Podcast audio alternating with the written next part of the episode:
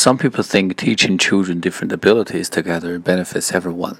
However, others think intelligent children should be taught separately and given special treatment. Discuss both views and give your own opinion. Because of its importance, our education system has always been under the microscope. One of the heatedly debated issues is how students of different intelligence levels should be taught. A prevalent point of view is that children ought to be ought to receive education together regardless of their potentials and aptitude. And the most obvious benefit of this approach is that they will have the opportunity to mingle with the diversity of other students, which will greatly enhance their social skills, which is also a very indispensable part of the education.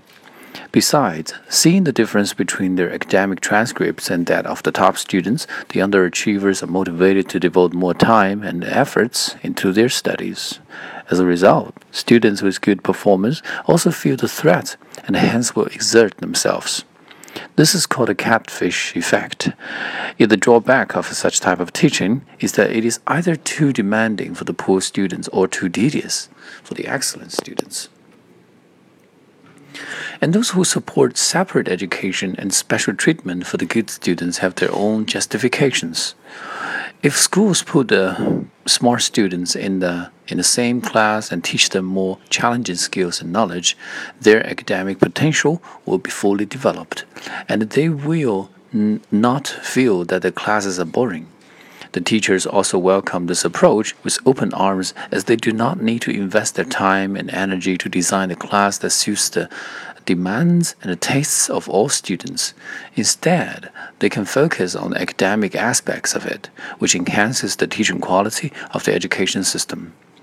It is not perfect, though. It may hurt the feeling of the poor students because being assigned to a class specially designed for them means to label them as losers officially. As far as I'm concerned, both types of classes have their own strengths and weaknesses, and no one is inferior to the other. So it would be irrational to go to either extreme. Under this circumstance, a preferable way to solve this problem is to provide both types of classes for the students to choose. Or the schools can design the curriculum as a combination of separated classes and mixed classes. In this way, all stakeholders will be satisfied.